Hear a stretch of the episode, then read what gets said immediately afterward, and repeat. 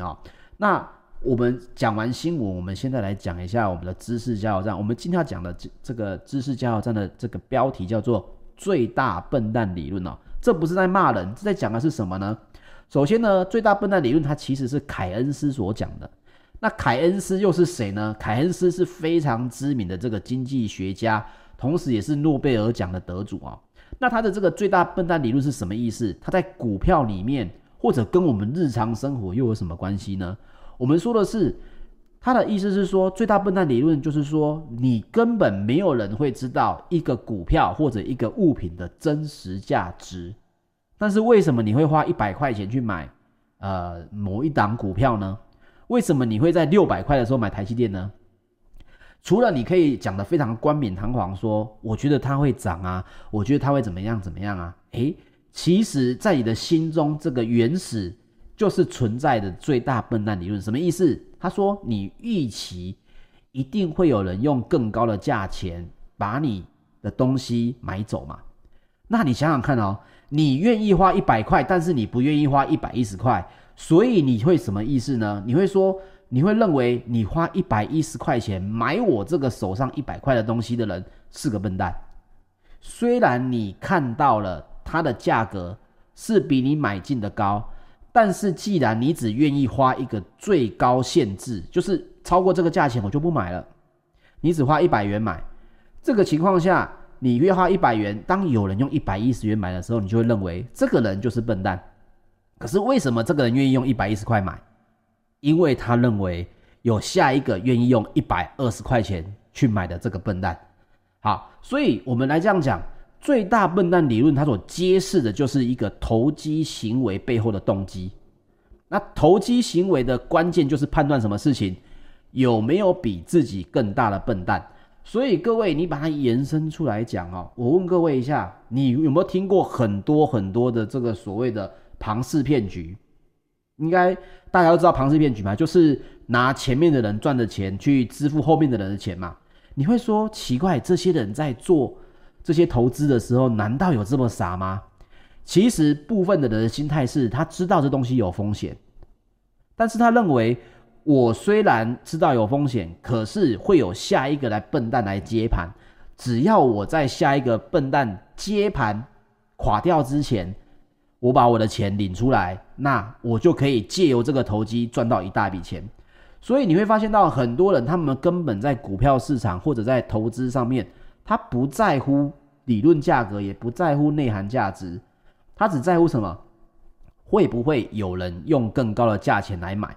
那你会说，那对我来讲，我该注意什么事情呢？首先，我们来讲一件事情哦，各位，我不知道你们知不知道，呃，很有名的这个荷兰郁金香炒作的事件哈。那我来稍微讲一下，其实，在一五九三年的时候，很久之前，有一个维也纳的植物学家哦，他到荷兰去任教，他带了一个东西，就是土耳其人栽种的一种郁金香，对。郁金香其实不是荷兰的原生种哦，它其实是一五九三年一个维也纳的植物学教授从土耳其把郁金香带进荷兰的。那荷兰的人呢，他就对他如痴如醉啊，所以教授就认为说，哎呦，怎么大家都这么喜欢我们带去这个东西？所以呢，它的价格就把它定得非常的高，因为大家都没看过嘛，高到荷兰人只有去偷。所以有一天呢。这个有一个窃贼，他就去偷这个教授家里面的这个郁金香的这个球茎，然后呢，比教授低很多的价格去这个贼市里面把球茎卖光了。结果发现了一件事情，就这个事情呢，它被种在了一个很多很多这个花艺的这个花园里面。后来啊，郁金香又受到了这个花叶病的侵袭，反而让郁金香呢产生了很多种的颜色。于是就很多人去囤积所谓发病的郁金香。对哦，你所听到的郁金香，大家都是在跟你讲说是大家炒作郁金香，其实不是，其实不是哈、哦，他炒作的是发病的郁金香啊、哦。那于是乎就有更多的人用价更高的价格去买，在一六三八年呢，炒作了将近快要四十年，对，炒作了将近快要四十年，最终有一个最大的笨蛋出现了、持续的十呃五年到十年的郁金香狂热，忽然之间球金就跌到了跟洋葱一样的价格哈。你听到这里有没有觉得很熟悉？哎，好像最近我们生活街旁边也有很多类似的东西哈。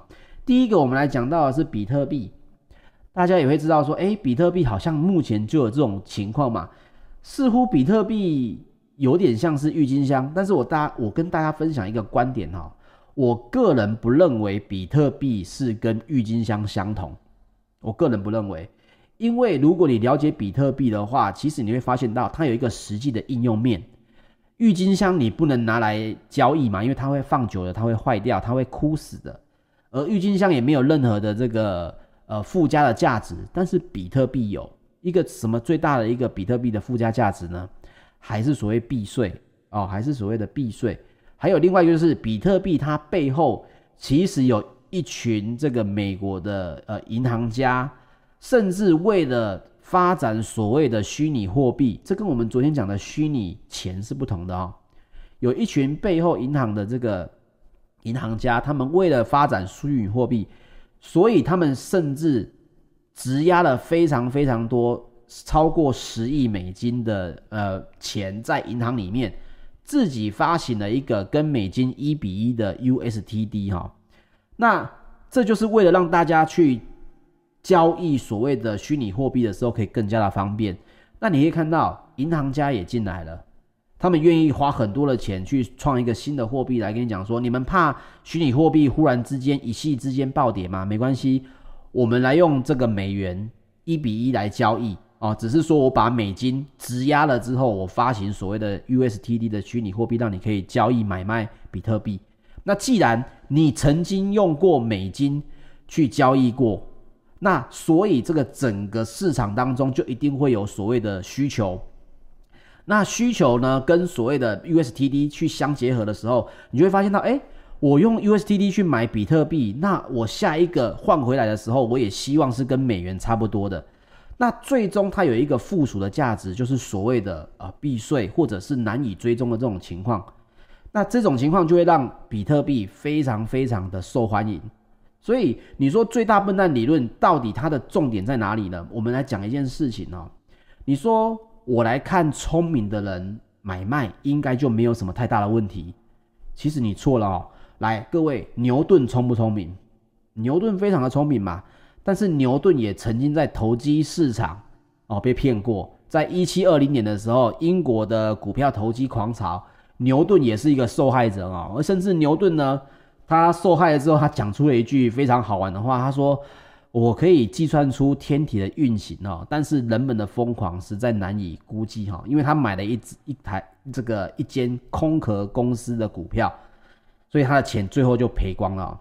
我们来讲一下最大笨蛋理论的这个最大问题在哪里？我们讲了这么多，最大问题在两个字：认知，认知。”也就是说，我们要发展的认知比别人更广的时候，你就能越早踏入这个市场。我问各位，比特币现在一比五万美金，请问一下，一比一万美金的时候，你对它的认知是什么？你会害怕它所谓一系崩跌吧？但是这个东西，如果你的你的认知够强大的时候，你有可能会在更前面就进场。所以你进场的情况下，你就不必担心。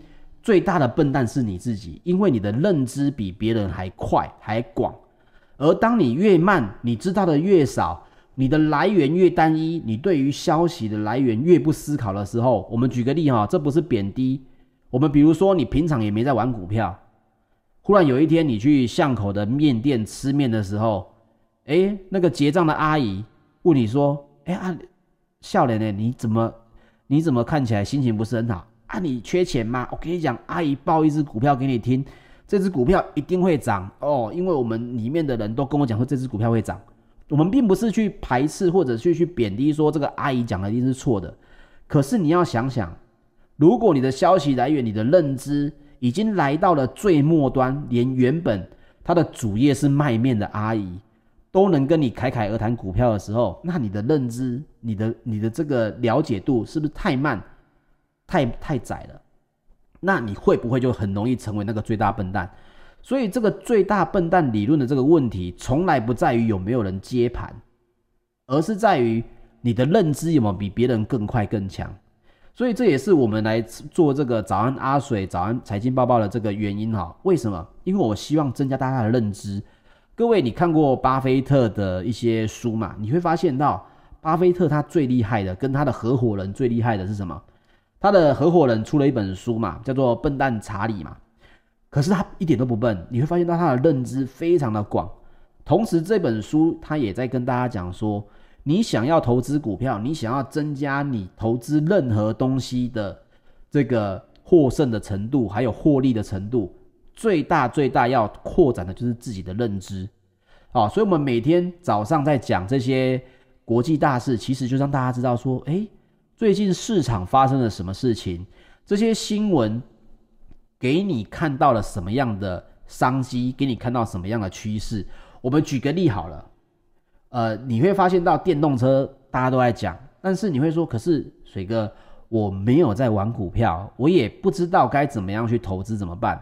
那我问各位哦，如果你发现到在二零三零年、二零二四年，今年已经二零二一年了哦，二零二四年就是三年后，这些电动车就要开始量产了，你会发现到这些量产的车子会需要什么样的东西？诶。是不是就是你可以踏入的这个情况呢？你说，可是我只是一个城市设计师，我只是一个城市的这个写写城市的人，这跟我有什么关系？有啊，怎么没有关系？